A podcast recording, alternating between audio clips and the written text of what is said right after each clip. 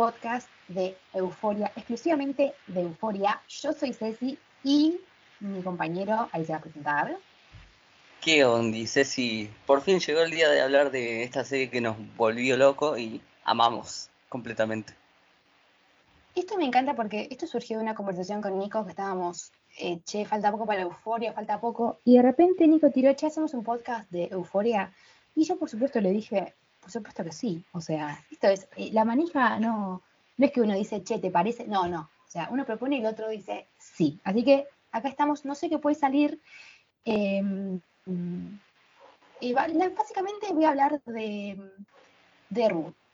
Ru es, excelente, o sea, no puedo decir otra cosa.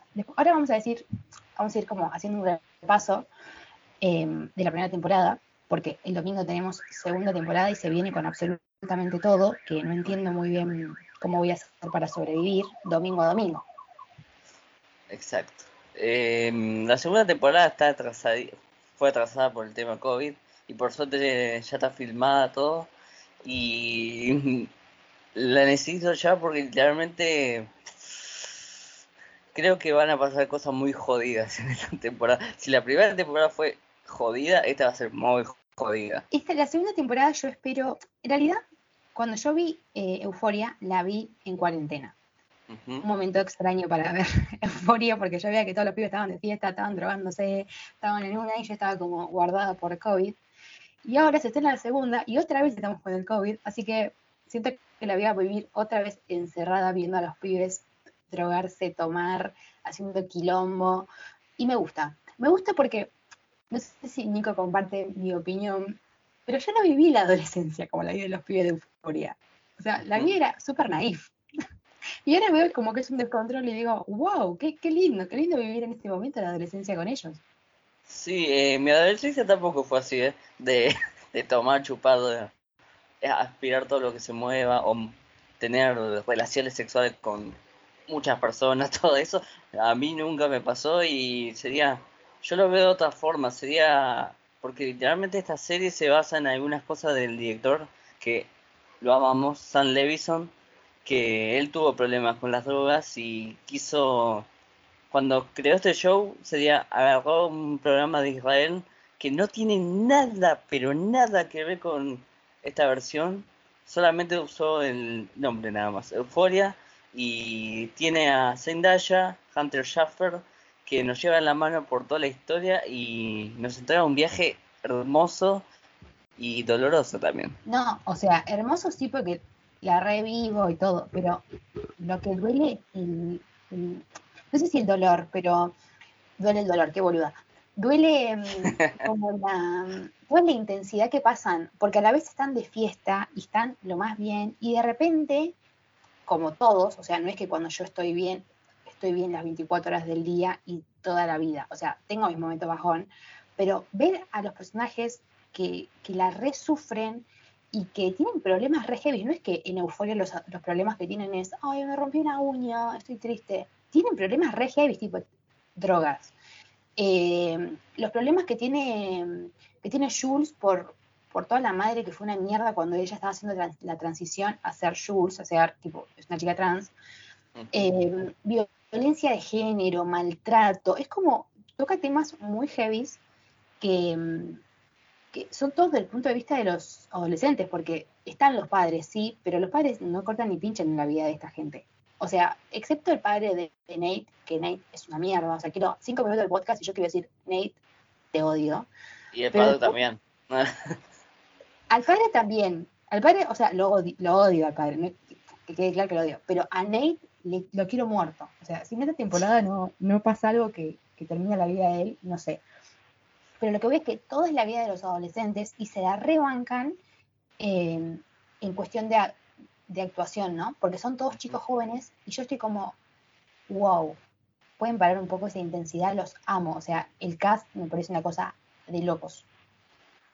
Sí, sin dudas. Y lo que me pasó a mí con, con Euforia, yo veía algunos trailers y dije, hasta a mí me llamó la atención por uno. La produce, es la primera serie que produce A24 y estaba Zendaya. Y Zendaya no había hecho nada parecido a esto. Y dije, ah, mira, una eh, porque estaba catalogada como una chica Disney, pero acá literalmente agarra ese mote y lo tira a la basura y, y deja de, lo deja al lado y se pone a actuar de una manera increíble. Y encima la química que tiene con Hunter es hermosa. Eh, yo creo que eh, su personaje, o sea, el personaje que hace Zendaya eh, de Rue, es uno de los personajes que yo más puedo empatizar y aún no tengo nada que ver con ella, ¿entendés? O sea, no tengo problemas con las drogas, Em, no tengo todo ese drama que tiene ella con, la pérdida del padre, no, no, tengo esa responsabilidad, tipo, no tengo esos traumas con mi mamá o con mi familia, y aún así empatizo de una manera de que siento que, todo lo que le pasa a ella me está pasando a mí y que me interpela todo lo que le pasa, y es por, es por cómo está escrito su personaje, que es exquisito, pero por, por ella también, por Zendaya también, eh, es, el, es el papel que, bueno, le dio un Emmy, y, competía con altas bestias, o sea, competía con bestias esa que ganó el Y yo estaba como, en ese momento no había visto Euforia y dije, bueno, tanto drama por ella. Y después vi la serie y fue como, wow, sí, se, lo tiene que ganar. Pero es muy bueno su personaje. Y Hunter, o sea, honestamente nunca la, no sé si, por eso diciendo algo que se sabe, yo nunca había visto a Hunter actuar, no sé si esta es la primera vez que actúa. Sí, es la primera vez. Ah, bueno, es la primera vez tremendo debut. O sea, la mina no puede ser lo que actúa, no puede ser. Encima, en la serie actuó un montón. Pero en el especial que hicieron, los dos capítulos especiales, el que es exclusivo de, Jules, ay, por favor, te clava 20 puñales seguidos. O sea, para un segundo. Y encima ese especial fue escrito por ella también. Por ella también, no, no la amo. Sí. yo hoy estuve viendo entrevistas porque cuando hago algo me gusta meterme mucho estuve viendo entrevista que Zendaya le hizo a, Hunter y, y, Sam Levison y que le dijo, ¿cómo nació el guion de, tu especial? Estábamos hablando por teléfono y ella me dice unas líneas, le digo, armaste un diálogo de un personaje. Me dice, y le tiré la idea, ¿qué escribirlo conmigo? Y le dije que sí, obviamente. Y ese sería, cuando termine la segunda temporada, la primera temporada, disculpen, eh, la vemos a O en una situación de que están las drogas duras, básicamente, y después los dos episodios sirven como un puente para todo lo que va a pasar en la segunda. Claro, porque esta serie es del 2019, o sea, en 2022 pasaron tres años y, y llegamos un poco como que o sea, no te digo que no sabiendo porque te acordás más, o sea, yo hice un rewatch, Nico también lo hizo, y tenemos todo fresco. Pero me refiero, por ahí vos la viste en 2019 y qué sé yo, pasaron tres años de la vida, los pibes ya tienen que haber terminado la secundaria. No, no terminaron nada. Pero después te mandaron estos el año pasado. ¿El año pasado era? Sí. Sí. Para las fiestas del año pasado, o sea, del 2020. Eh, y ahí como que conectaron todo y año pasado, bueno, lo estuvieron grabando y cosas así. Y este año ya arrancamos ahí como a tope. Pero eh, la gente que por ahí está escuchando esto y ponele que no vio los dos especiales, tienen que ir a verlos porque después ahora va a arrancar como desde esas pistas que nos dieron ahí, va a seguir eh, la historia. Que ya salió el trailer, ya, o sea, faltan nada, el domingo ya la vemos. Y yo tengo miedo, tengo mucho miedo, o sea, por todos, no solamente por Ru y por Jules, tengo miedo por absolutamente todo, no sé qué va a pasar, porque Nico ya dijo como que ellos ya mismos dijeron que se viene fuerte, como que se viene así, mucha oscuridad, mucho drama, y no entiendo muy bien para dónde vamos. Eh, para mí, yo estuve viendo algunas entrevistas que le hicieron a Zendaya, a Hunter y al nuevo pibe que no lo conozco y ya le quiero pegar. No, pará, ese, ese es eh, Dominic Fike o Pike, eh, es un cantante, es un recapo, mal, pero en este momento, o sea, yo lo adoro, pero no te metas en, la relación entre, entre Ru y, Jules. O sea, desde ahí, si no se dieron cuenta, Rules es tipo la mezcla entre Ru y Jules. O sea, sepan que las bancamos, que las amamos a ellas dos, pero no quiero que nadie se me meta en el medio.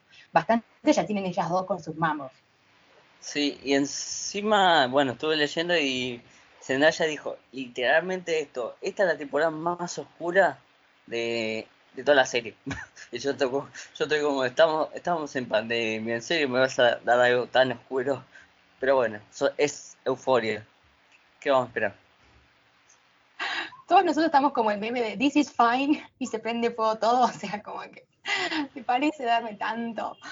Pero no sé si querés arrancar en este momento. O sea, yo estoy porque lo tengo recontrapensado. Pero personaje favorito para ir más o menos ahí hablando de cada uno. O sea, tu personaje fab de todos, ¿quién sería? Me cae del recontra carajo Lexi, la ex mejor amiga de Ru. La Es amo. una, sí, es una capa. Hay una, hay una escena que, spoilers, que me están averiguando. po- El personaje de Ru dice: Para mí, este pibe no le pegó a Maddie. Y arma como una escena de detective, todo eso que, que es buenísima. Hay dos escenas de detective. Una que es literalmente con, cho- literal- con foto de Chota y sí, sí, no estoy mintiendo, ¿no? No, no, esa parte es excelente. O sea, cuando empiezan a, a decir tipo, esto es horrible, esto es terrorífico y esto es aceptable, y empiezan a pasar las fotos y la diferencia entre cada cosa, no, no, eh, glorioso. Pero la escena de las detectives entre Ru y, y Lexi es maravillosa porque Ru está re en una y Lexi como que la acompaña y en un momento dice, Ru está pasando por una etapa maníaca. Y, y sí, Ru estaba como en una. Ru se creía, no sé, James Bond, pero bueno. Sí, eh, me encanta literalmente, literalmente las escenas encima, la cámara que le, le pone primer, primerísimo plano a, la- a Zendaya diciéndole, no, él no le pegó y le hace, le rompe el teléfono, cuela el teléfono y cosas, y después, em, y después la hermana de Lexi le dice, ¿quién era? Uh, sí, está pasando por unos momentos, le dice. Ay, Dios. La amo. Eh, yo sacando a Ru y, y Jules, o sea, la saco porque son mis personajes favoritos y al margen de que sean protagonistas, me encantan, pero sacándolas a ellas, eh, me quedo con Kat. O sea, la amo a Kat. No, no, no tiene sentido lo que la amo y, lo que la quiero proteger y lo que la quiero sopapear cuando empieza a tratar mal, eh, cuando empieza a tratar mal al flaco, al, como al flaco con el que ella empieza, empieza bien, de repente ella como que flashea y, empieza su época de, ser como una dominatrix tipo por internet y a vender fotos de pies y de repente le empiezan a caer, eh, eh, ¿cómo se llama? Bitcoins, tipo, y empieza en su época. Y ella estaba re bien con Ethan y empieza a hacer una forra, ahí la odio, tipo, ¿qué te pasa? Pero después la amo, o sea, me encanta todo ese descubrimiento que hace de ella misma de que siempre fue la segundona, la que nadie le preguntó, la de que todos dependían de lo que decía Maddie y ella también. Y de repente la mina se priorizó y dijo, valgo yo. Después se fue a la mierda, ¿no? Pero la amo a Kat, la, la quiero mucho. Y mm, por los trailers vi que a veces está llorando, que está media en una. Y yo estaba como, no, no iba a ser una comedia romántica entre, entre Kat y Ethan. Pero no, me parece que no. Me parece que, me parece que va, va a haber algo malo. Me parece que Ethan Eh, la va a cagar. Para mí, para mí Ethan se va a mandar alguna y va a ser como que lo odiamos todos. Real, o sea, eh, no sé, no sé. Eh, no traten mal a Kat porque se viene, se viene mi era de mi era maltratando a todo el que maltrate a Kat. Después eh, tenemos a Maddie. Yo a Maddie, sinceramente, estoy en una relación media tóxica. O sea, hay veces que la amo y hay veces que, no tóxica porque la odie, sino porque le digo, amiga, date cuenta. O sea, ¿cuándo te vas a separar de ese basura de Nate? Eh, es la relación más tóxica que vi en un programa de televisión. Y eso que no vi Friends, ¿eh? No, pará. No, no, no te metas con Friends. ¿Quién es la relación tóxica de Friends? Eh, la rubia y el otro. Ay, no, no. O sea, yo amo eh, a Rachel y amo a Rachel. Ah, se podían hablar de otra serie en, un podcast de Euphoria, nada que ver. Eh, pero Rachel la amo. Ross no lo quiero tanto. O sea, lo, lo quiero, pero no al nivel de Rachel. O sea, yo quisiera que se separen. Si se separan, me da lo mismo. Son medios tóxicos, sí, pero los amo. Es tipo eh, no hay Ali de Quiero una pasión. O sea, son re tóxicos, pero los amo. Ujú. Y como vos dijiste, literalmente la relación de Maddie y Nate es tóxica y literalmente el- lo que diría es alejate amiga, alejate. El chabón, Nate es un psicópata de aquello. De chiquito literalmente, bueno, si tenés un padre como el papá de Nate, es, es comprensible, pero no, no, no tenés que seguir el mismo camino que tu papá para mí. No sé qué opinas. Es que es el, es como el legado. O sea, no, no podían, no podían ser de otra manera. Porque, nada, porque eso es lo que él vio de, su familia. No de su familia, de su padre, porque dice que a él, Nate, al hermano, ni, ni cinco de pelota porque dice que es un estúpido, un inútil, no sé qué. Y la madre tampoco, viste que la quiere, es solamente con el padre que tiene la onda. No sé por qué, o sea, son esos daddy issues que por eso el tipo es una mierda. Pero en ningún momento te dan como el, ese arco de redención de decir, ah, es por eso. No, tipo, siempre el tipo es un forro y nunca podés empatizar con ese tipo. Es una basura en él. Sí, y encima, vamos a... El, eh, el primer episodio de Euforia es fuertísimo, pero fuertísimo mal. Es uno de los episodios, piloto más, más que empezó fuerte, literalmente, porque no sería. Wu es la narradora de, toda la serie y nos va contando cosas que nos dan como que nos da cringe, a veces nos da enojo, eh, nos da asco también cuando descubrimos lo que hace el papá de Nate, que le gusta filmar teniendo relaciones sexuales pero con menores, eh, con... Sería, realmente tiene un cajón lleno donde graba las relaciones sex- sexuales que tiene. Y en esa, por usar una aplicación como Tinder sería más o menos, ¿no, Ceci? Claro, sería como Grinder, que creo que se llama, eh, me parece que es así Grinder, la que usa, Sí. va, la que se usaría en, en- en la realidad, pero ahí le ponen otro nombre para no pagar. obvio. Y bueno, y mágicamente se encuentra con el papá de Nate, que el papá de Nate es, es un, ¿cómo- ¿cómo decirlo? Es un chabón que, que toda la gente piensa que es bien, que es un tipo bien, pero es un sorete igual que el hijo. Eso no, no quepa ninguna duda. El papá de Nate es lo que se diría un machirulo. Es lo que se Exactamente. diría eh, un sorete, básicamente. Así como en una palabra. El cacas, vamos a decirle. Claro, ¿entendés? Tipo, encima se llama Cali. O sea, ya está. Combina con Cal, Cacas, ya está, listo. Y bueno, y literalmente la primera, no es la primera relación sexual que tiene Jules, la, la primera relación sexual que tiene en ese pueblo, porque creo que había llegado hace poco Jules, si no me equivoco mal, la Sí, tiene con el, hace, hace nada, unos días. La tiene con el papá de Nate y la escena es muy turbia, cómo está filmada, la puesta de cámaras, sería literalmente eh, la cámara va directamente a la cara de Jules y, te muestra que no lo está disfrutando. Y ella, para mí, dice, me equivoqué. Y literalmente el chabón le- lo disfruta, todo. Es un asco esa escena. Pero está bien filmada. Y literalmente te muestra que no todo lo que parece. No, encima cuando él de repente, no me acuerdo si en ese mismo momento tipo terminan y él se va a bañar y ahí le suena el teléfono. Y él tiene de fondo tipo, de fondo de pantalla una, una foto de la familia, de, de- tipo de la mujer y de los hijos. Entonces vos ves el teléfono, de repente se te cruza, tipo, estás tomando un café y le suena el teléfono y ves la foto de la familia y dices, ah, qué buen padre. No, es una mierda. No porque, no por lo que hace con Jules, o sea, es una mierda de persona por lo que le hace a Jules, pero cómo, cómo ha sido formada la relación de él con los hijos y cómo es con la mujer, por supuesto, te hace, eh, o sea, entendés en dos segundos que el tipo es una mierda. Pero es como, él era muy de, mm, viste que en un momento lo dicen como que el flaco es de ponerle medio dueño de, todo el pueblo, entonces era como que todos lo conocían y él tenía la imagen de, ay, soy el capo y soy re buena persona. Y no, es una basura, evidentemente.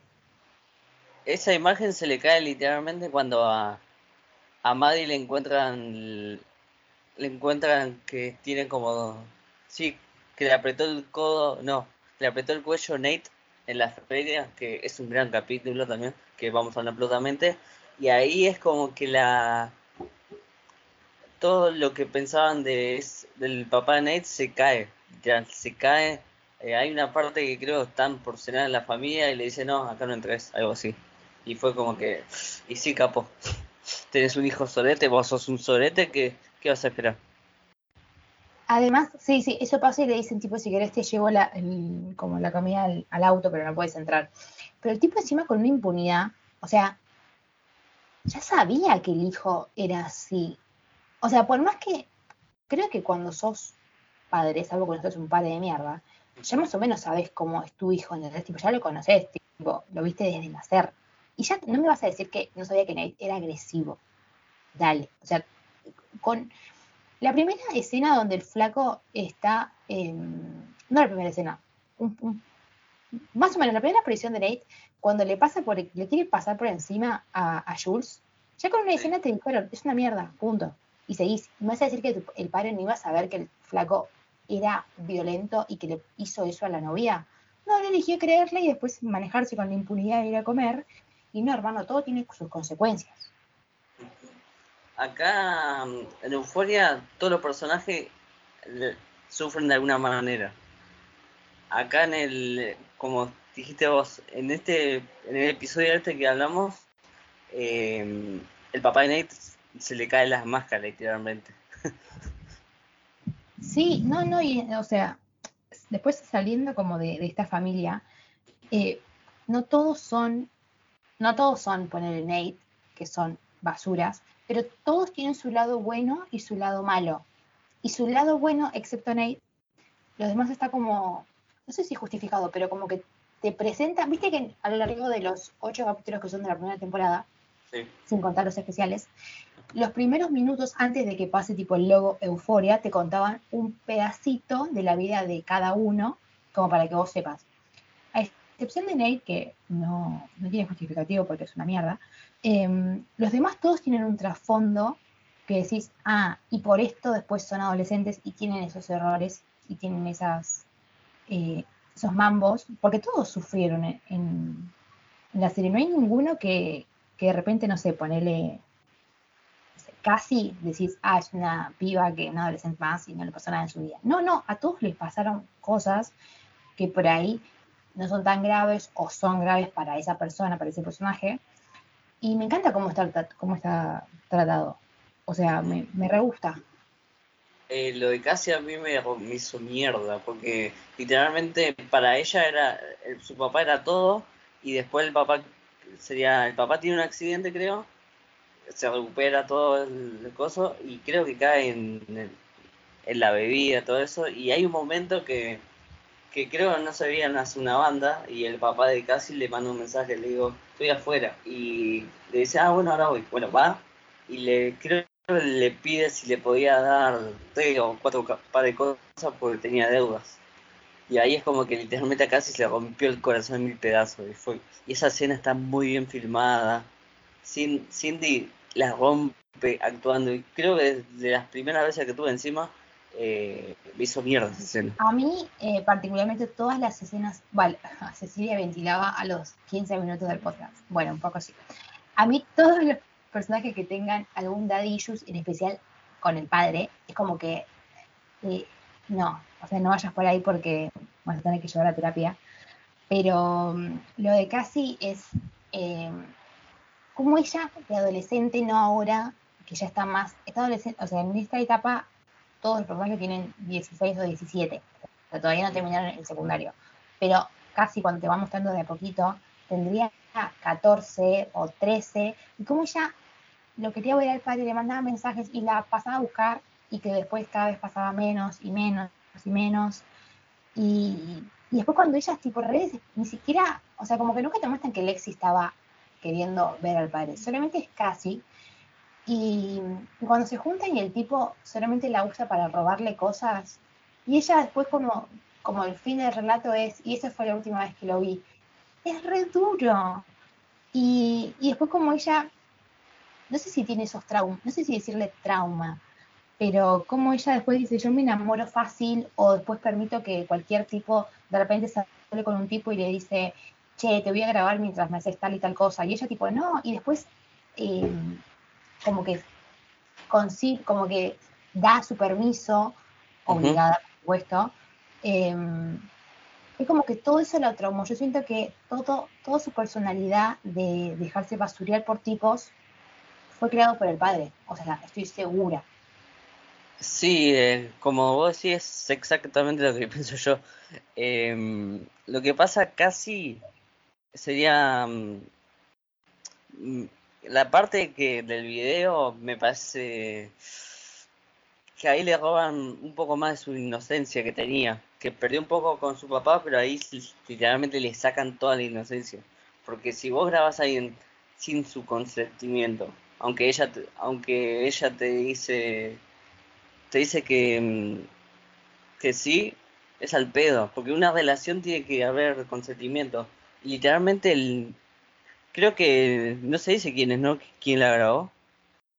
No se dice, pero o sea, ella después como que dice que sí, porque, o sea, ya estaba obligada, ya, estaba obligada, o sea, desde el primer momento cuando los flacos, porque no te, o sea, te dicen la primera vez que a ella le agarró un ataque de pánico, pero después que le pasó varias veces que los tipos la querían filmar, y ella siempre le decía, la primera palabra era no, o sea, ¿para qué mierda insistís si la mina ya te dijo que no?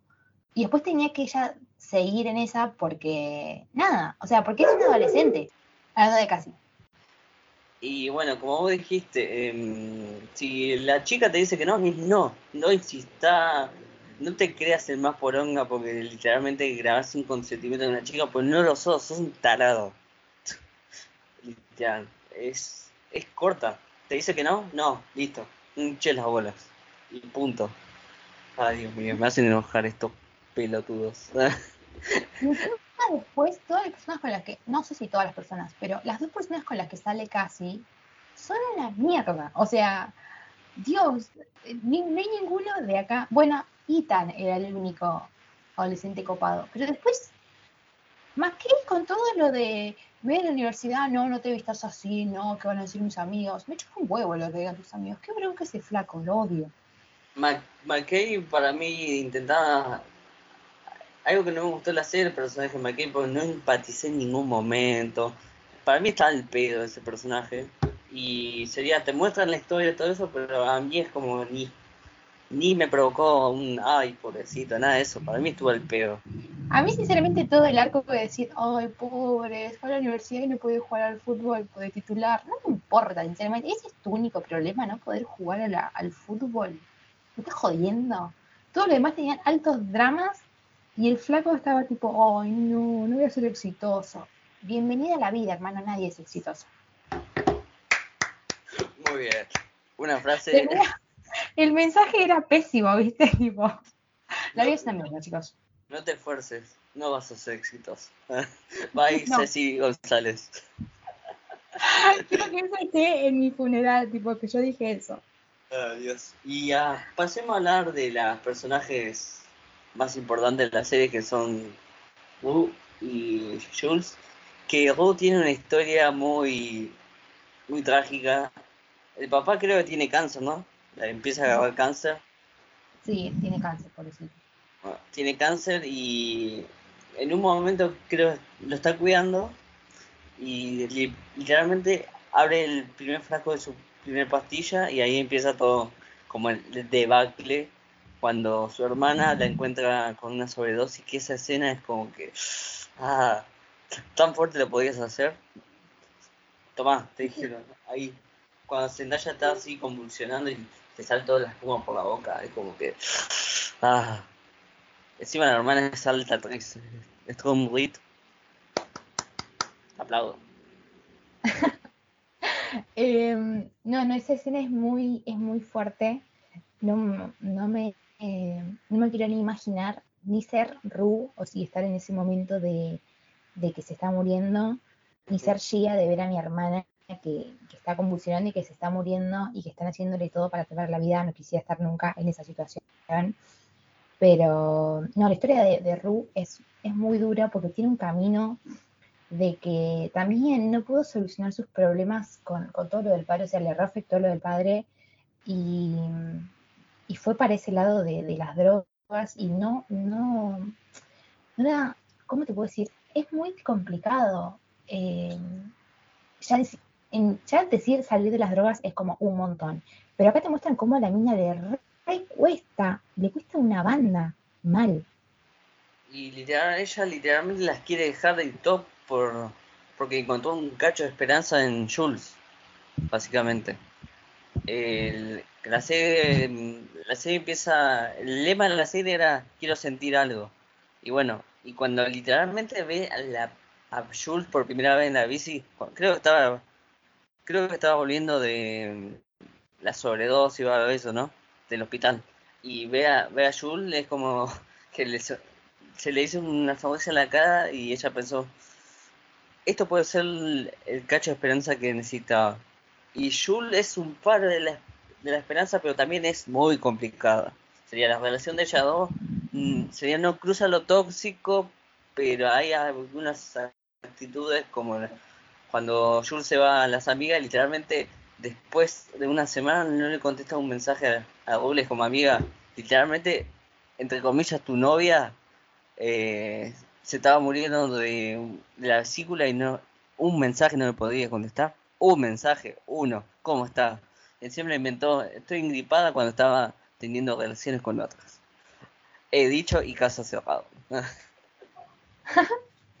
eh, esa relación tiene muchas ideas y vueltas, pero yo lo veo, no sé si romantizándola, quizás mi horror es romantizarlas demasiado.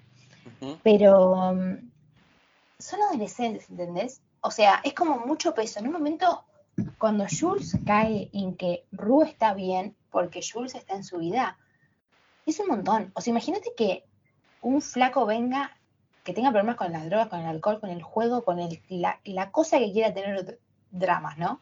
Y de repente está bien solamente por mí, me siento como un montón de presión. O sea, siento todo ese peso de, lo tuyo que, se convierte en lo mío porque tenemos que estar juntos, porque si no te pasa algo. Y es lo que le pasa a, Jules.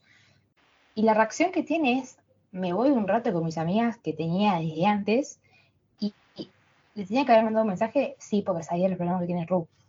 Pero entiendo ese, ese mambo de decir, necesito ser adolescente y sin problemas por una semanita, por unos días. No le mandó un mensaje y está mal, tipo, no, Jules, no se hace eso. Pero entiendo, entiendo eso. Entiendo ese es, punto. Es que literalmente mm, Jules tiene una bomba entre sus manos que es oh, básicamente, porque o puede hacer puede hacer cualquier cosa y en cualquier momento esa bomba que la tiene en la mano y la está cuidando le va a explotar en la mano.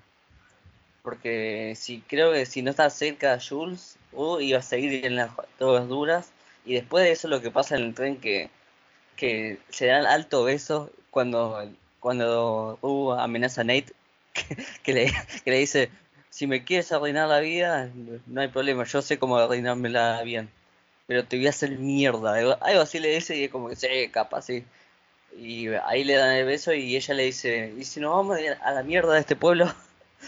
Y le dice, sí, sí, y después busca en que no me puedo ir a la mierda, tengo a mi mamá y a mi hermana. Cae en esa y es como que. Y sí, tenés esa cosa y por. Sería por enamorarte, no podés dejar a alguien que literalmente. A tu hermana te salvó de la sobredosis, tu mamá, aunque a veces la odie, está ahí siempre para vos. Ahí entendí por qué o no se subía ese tren. Es que ponele, ¿no? O sea, cuando sos adolescente, eh, quizás tipo en, en, ese éxtasis. Hay un montón de veces, yo también he dicho, no irme de mi casa, pero viste, tipo, sos joven y tenés esa falopa de decir, ay, en dos años me voy a estar viviendo en Nueva York y voy a ser mega exitosa. Y tipo, no, o sea, tienes esos mambos de delirio que decís, che, o, o cuando flasheabas en la secundaria y decías, a los 18 termino, a los 21 me recibo, a los 25 eh, tengo mi propio departamento y a los 30 soy madre. Tipo, no, o sea, no te va a pasar eso. Pero acá Ru tuvo un momento de, de flashear, de decir, che, nos vamos. Y Jules se lo tomó re a pecho, tipo, no sé si me tomaría tan a pecho la palabra de una persona que está luchando con las drogas. No porque no lo voy a creer nunca, pero como que esos delirios de decir, che, hacemos esto, ah, no sé si lo creería. Y Jules se lo tomó re a pecho y se re quería ir. Y, y Jules no tenía nada que late. O sea, tenía el padre, sí, pero como que, qué sé yo, el padre estaba, estaba y, y no era tan importante en la vida como, como lo es Gia poner la vida de, de, de Ru. O sea, Ru se podía ir y le mandaba una carta al padre y el padre iba a decir, Hoshi, tipo, no sé si iba a preocuparse demasiado. Por ahí sí, pero no tenía ese drama de decir, uy, no, ¿qué estará haciendo mi hija? Tipo, Jules no iba a hacer nada malo. En cambio, Ru sí. Y por eso necesitaba quedarse. Pues necesitaba, sea no la guía, sino que proteger lo la única familia que tenía. Porque eh, la mamá y la hermana eran lo único que tenía. Aunque también está Fex, que lo, amamos con locura y pasión. que cuando va a amenazar, cuando va a, amenazar a, a Nate le dice, vos es una hermana para mí. Si me entero que le haces algo o te metes con sus amigos, te mato. y como, se capo. En la segunda temporada necesito que pase eso. Que Fex mate a Nate. Me gusta que, solamente el camino de Nate sea morir, tipo, terminar muerto. No queremos, no queremos verle más la cara. O prendido fuego, como, como el sueño. El sueño cuando está, el prende fuego y Ru le pega como 20 tiros, tipo, sí, hermana, sí, es recontra por ahí. Pero, para, ahora que hablamos de Fez. Hola, Fez es mi novio, personalmente. Eh, hola, Fez, mi, mi novio dealer. Pero la escena que tiene con, con Ru, cuando él no le va a vender droga, y, y Ru tiene como un ataque maniático y le empieza a decir un montón de cosas, tipo, no, vos me metiste en esto, vos le vendés drogas a adolescentes. Es como, ay, no. En esa parte lloré, o sea, ahora cuando estoy en el rewatch lloré. Es muy dura, es muy dura esa escena porque, nada, o sea, entiendo el punto de, de Ru porque estaba en abstinencia, tipo, te iba a decir lo que sea con tal de que le des drogas.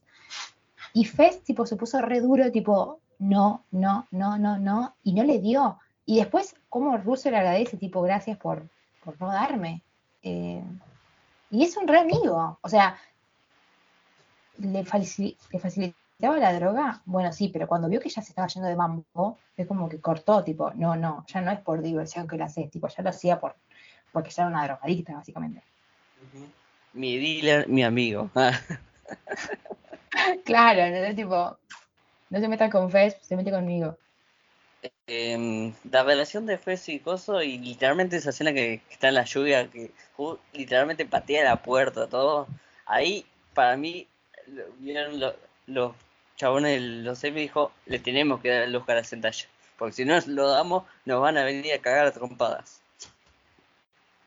Igual sí, o sea, después cuando una vez que, vi eh, Euforia y toda la onda, y sí, se lo merecía Zendaya, era, era para ella, tipo, ya, ya es muy bueno lo que hace y, cómo se desprende de ese rol. Yo no lo había visto nunca en, algo así bien dramático. O sea, lo único muy, muy, eso sí dramático, por decirle, pero en, The Greatest Showman, esa está buena, pero ni en pedo hace lo que hace acá.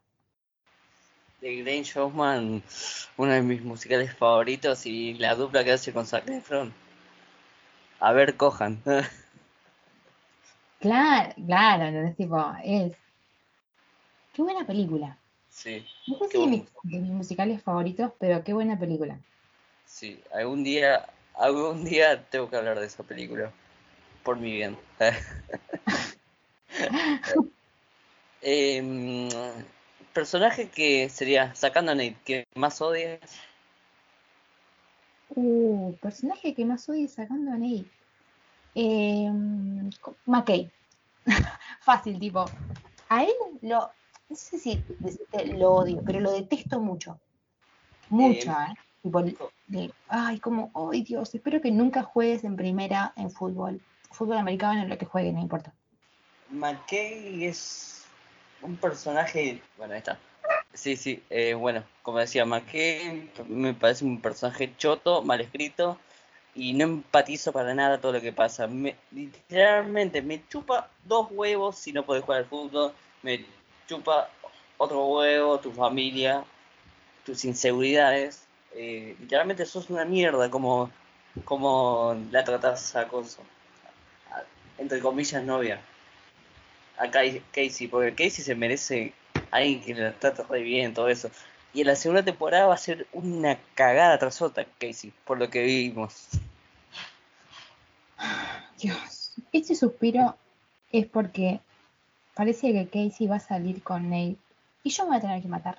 O sea, si eso pasa en, en este capítulo del primer capítulo del domingo, yo quiero decir que mi participación en este podcast va a tener que terminar porque yo me voy a morir.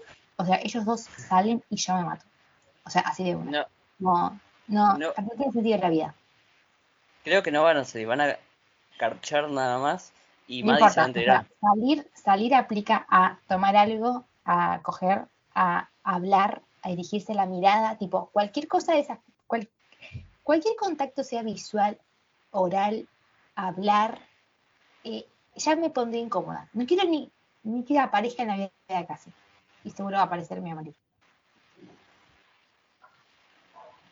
Eh, por lo que leí, Casey va a estar en la mierda, literalmente. ¿Cómo carajo te vas a meter con Nate? Encima es el ex novio de una hermana que es para vos que es Maddie, literal. Y bueno, igual Nate seguro va a ser el, el mote de psicópata que tiene para manipularla. Qué bronca, qué bronca ese tipo. O sea, ¿qué va a hacer Maddie? Maddie la va a matar. Maddie como te conté mientras armamos este podcast, eh, va a encontrar un nuevo amor. Solamente te voy a decir eso. Que creo que si viste el, teaser que te pasé de Maddie, ya sabes quién es. Sí, sí, lo vi. Vamos a dejar la incógnita para que la gente vaya y lo vea. O no sé. Pero, Maddie, te queremos. Te queremos, pero por favor, esta temporada Maddie va a cagar a piñas muchas personas, por lo que vi. Banco, banco Sí. A ver, a ver, a ver. ¿Qué nos queda por hablar? Bueno, Lexi, que. Para vos, ¿Lexi está enamorada de Ru? ¿Sí o no? Decímelo ya. Para mí no. Para, para, mí. sí, ¿eh? ¿Sí? Porque vos viste la, cuando sería, Hugo le cuenta a Jules sus experiencias sexuales, que son una mierda, le cuenta que le dio un beso, le estaba enseñando a besar a, Alexi, y Lexi la queda mirando y le dice, que le, la queda mirando y le dice, esto no es raro, no. Y para mí es como que Lexi te tiene ganas, Ojalá que no, porque te imaginas que de repente la mina estaba enamorada y de repente vino Jules y pegaron amor ahí, tipo, no, yo estuve siempre a tu lado. Eh, igual me gustaría, ¿eh? Eh, puede ¿Cómo ser. ¿Cómo sería el chip? Eh, Ruxy. Mm, no, no me gusta. Ruxy. Ah, Ruxy, sí. Ruxy, listo. Ya está, chequeado. Bueno, y mm, en teoría falopas para para, para seguir tirando. ¿Qué crees que va a pasar en la segunda temporada? ¿Cuál va a ser el destino de nuestros personajes? ¿Ru se va a meter en una? Seguro. Ru va a caer en las drogas, por supuesto. Va a venir ese, eh, el cantante Dominic eh, a, cagar todo, por supuesto. Eh, no sé, casi se va a meter con el estúpido de Nate y me va a tener que matar. Kat, espero que no vuelva a ese sitio de, pornografía y que no haga, que, no, tipo Kat, salí de ahí y tener una relación estable con Ethan, aunque seguramente no. eh, Gia, no quiero que se meta con esos estúpidos, con los hermanos esos mellizos, gemelos, como se llamen, que a cada rato la querían drogar. Tipo, Dios, espero que no aparezcan esos tipos. Me mato si aparecen esos, tipos de vuelta. Me acordé la escena esa que está Lexi y Ru y, los y amenaza a uno de los gemelos que dice, yo estuve en un instituto y conocí muchas personas y si le seguís ofreciendo a mi hermana los voy a llamar porque me deben un favor. Encima literalmente empiezan a inventar nombres, creo que le dice Ruperto, algo así le dice. Y Lexi inventa, inventa un nombre también y después se caen de la esa parte es excelente porque después, tipo, la apretan al tipo, el tipo se va y ellas como que se miran y se cagan de risa, las amo. Y no, no, me encantan. Em, y después, no sé, de los otros personajes, de Fez, espero que, que no le vaya tan mal en lo de las drogas. O sea, solamente, si quiere seguir con las drogas, bueno, que siga, pero que no le vaya mal. Tipo, que no aparezca ese tipo y lo quiera matar a cada cinco segundos porque le dé plata. Ese pelado. Pará. Sí, que me parece que Fez va a tener algo con Lexi. Por los trailers lo digo. Em, me gustan, me gustan, pero que Lexi no caiga en las drogas. y me parece que Lexi, me parece que Lexi va a caer en las drogas. No. Me parece. No. Porque, hay una imagen de ella que. Me rompa en 5 segundos, me quiero morir. Porque hay una imagen de ella que está en la misma iglesia que iba cuando estaba con las drogas duras. Así que. Ah, Lexi va a tener un. Lexi. Eh, creo que sí, Lexi va a tener un, una historia importante en esta temporada. Ay, ojalá que sí, porque se la re merece, mal.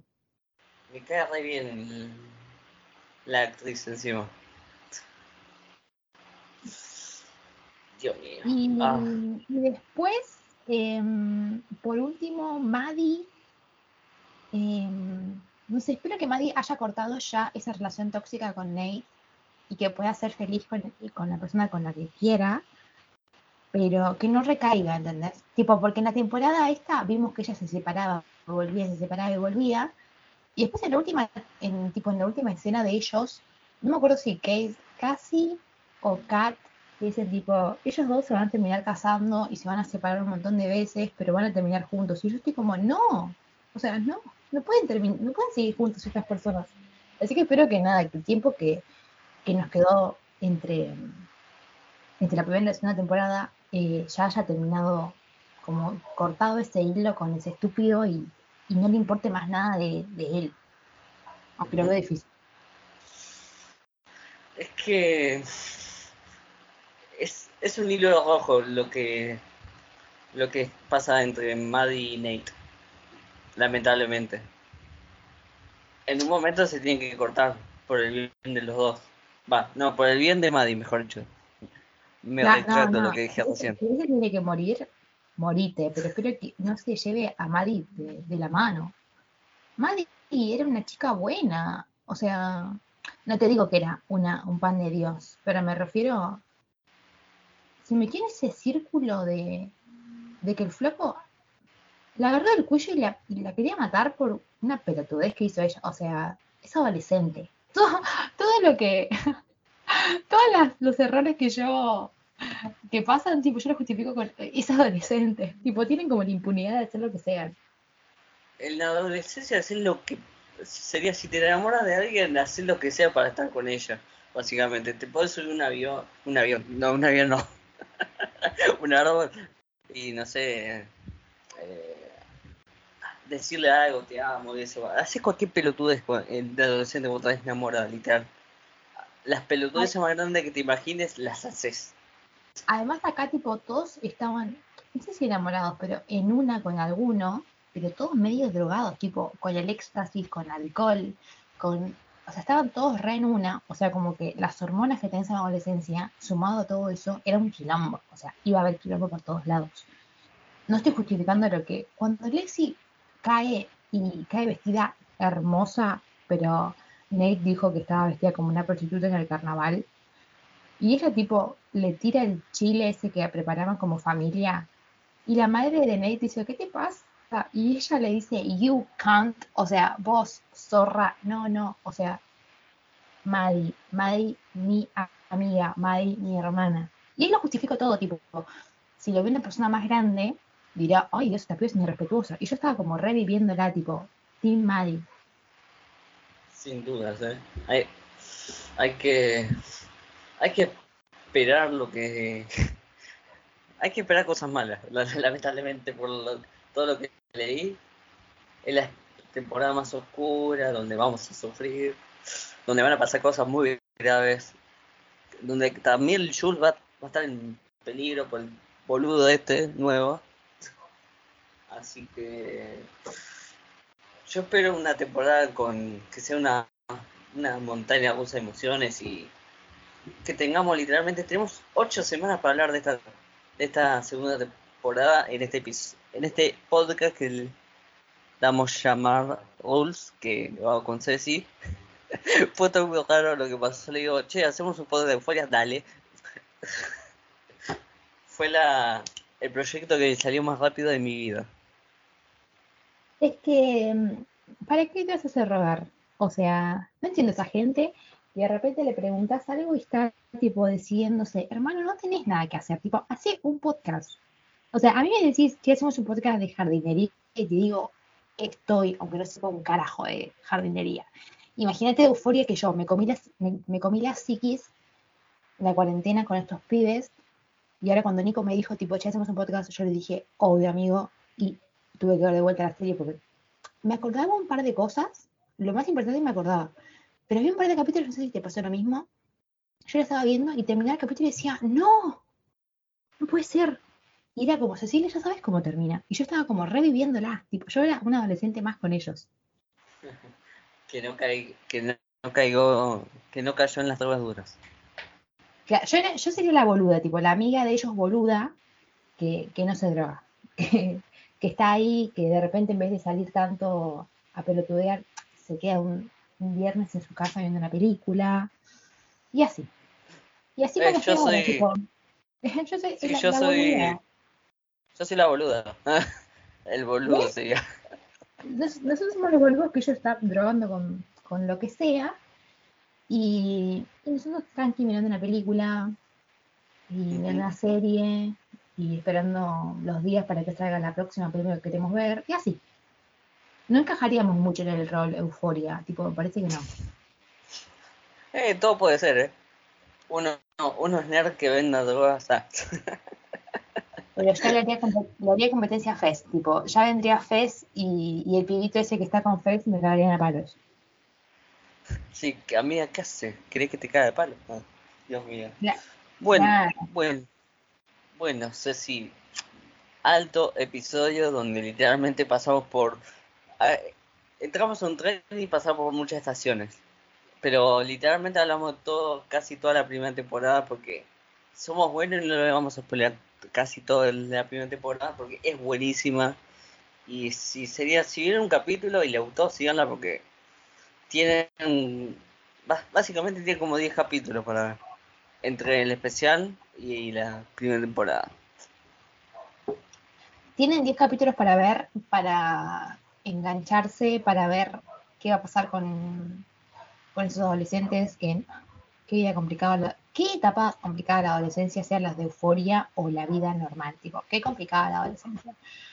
Y si ya vieron Euforia, eh, bueno, espero que hayan llegado hasta acá, hasta el final del podcast.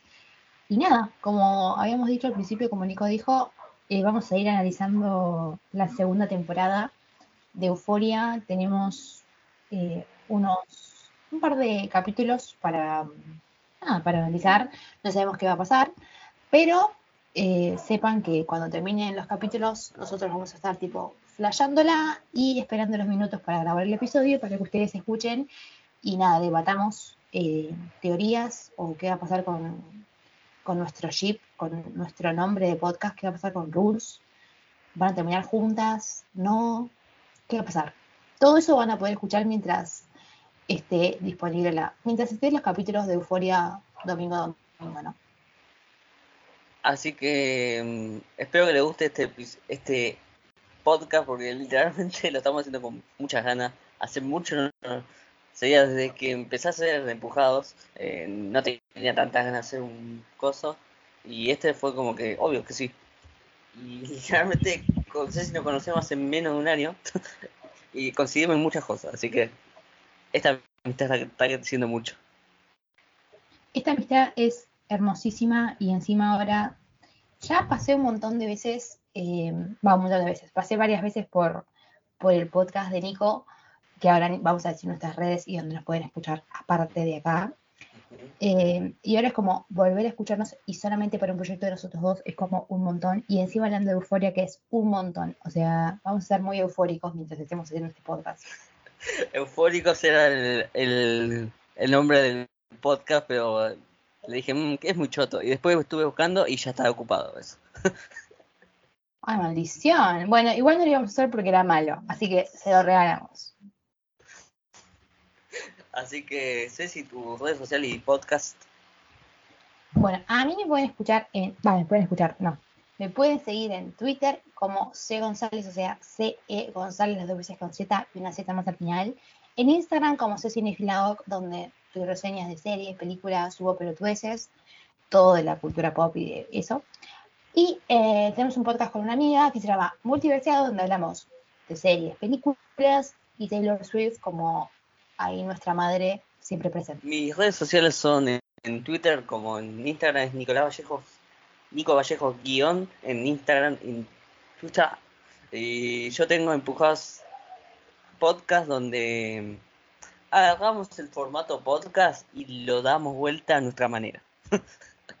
y estamos de vacaciones, pero en febrero volvemos y tiene una banda de episodios para escuchar. Donde está Ceci, hay una banda editado, cosas falopa que cosas, ni ridículas. Eh, hay de todo para escuchar, así que empujados podcast en, todas las plataformas podcasteras. Y, y también eh, a nosotros puede escuchar como Goals, un podcast de euforia, donde como dijo Ceci, semana a semana vamos a analizar todo lo que pase en la segunda temporada de Euforia, con gritando, puteando, como, llorando, nosotros podemos llorando. Olvídate que en los primeros capítulos voy a estar llorando porque sí. Ahora estoy, ahora estoy tranquila porque ya sé, ya sé todo. Pero ahora cuando me empiece a llegar nueva información de los capítulos voy a estar procesando y probablemente llore. Voy avisándole a la audiencia que me va a escuchar llorar en algún momento. Exactamente. Este episodio lo van a escuchar este viernes porque ya, ya corto esto y lo voy a empezar a editar. Lo van a escuchar el coso y suscríbanse, activen la campanita y también pongan unos estrellitas que nos sirve banda. Así que gracias por escuchar. Hasta la semana que viene. Chau.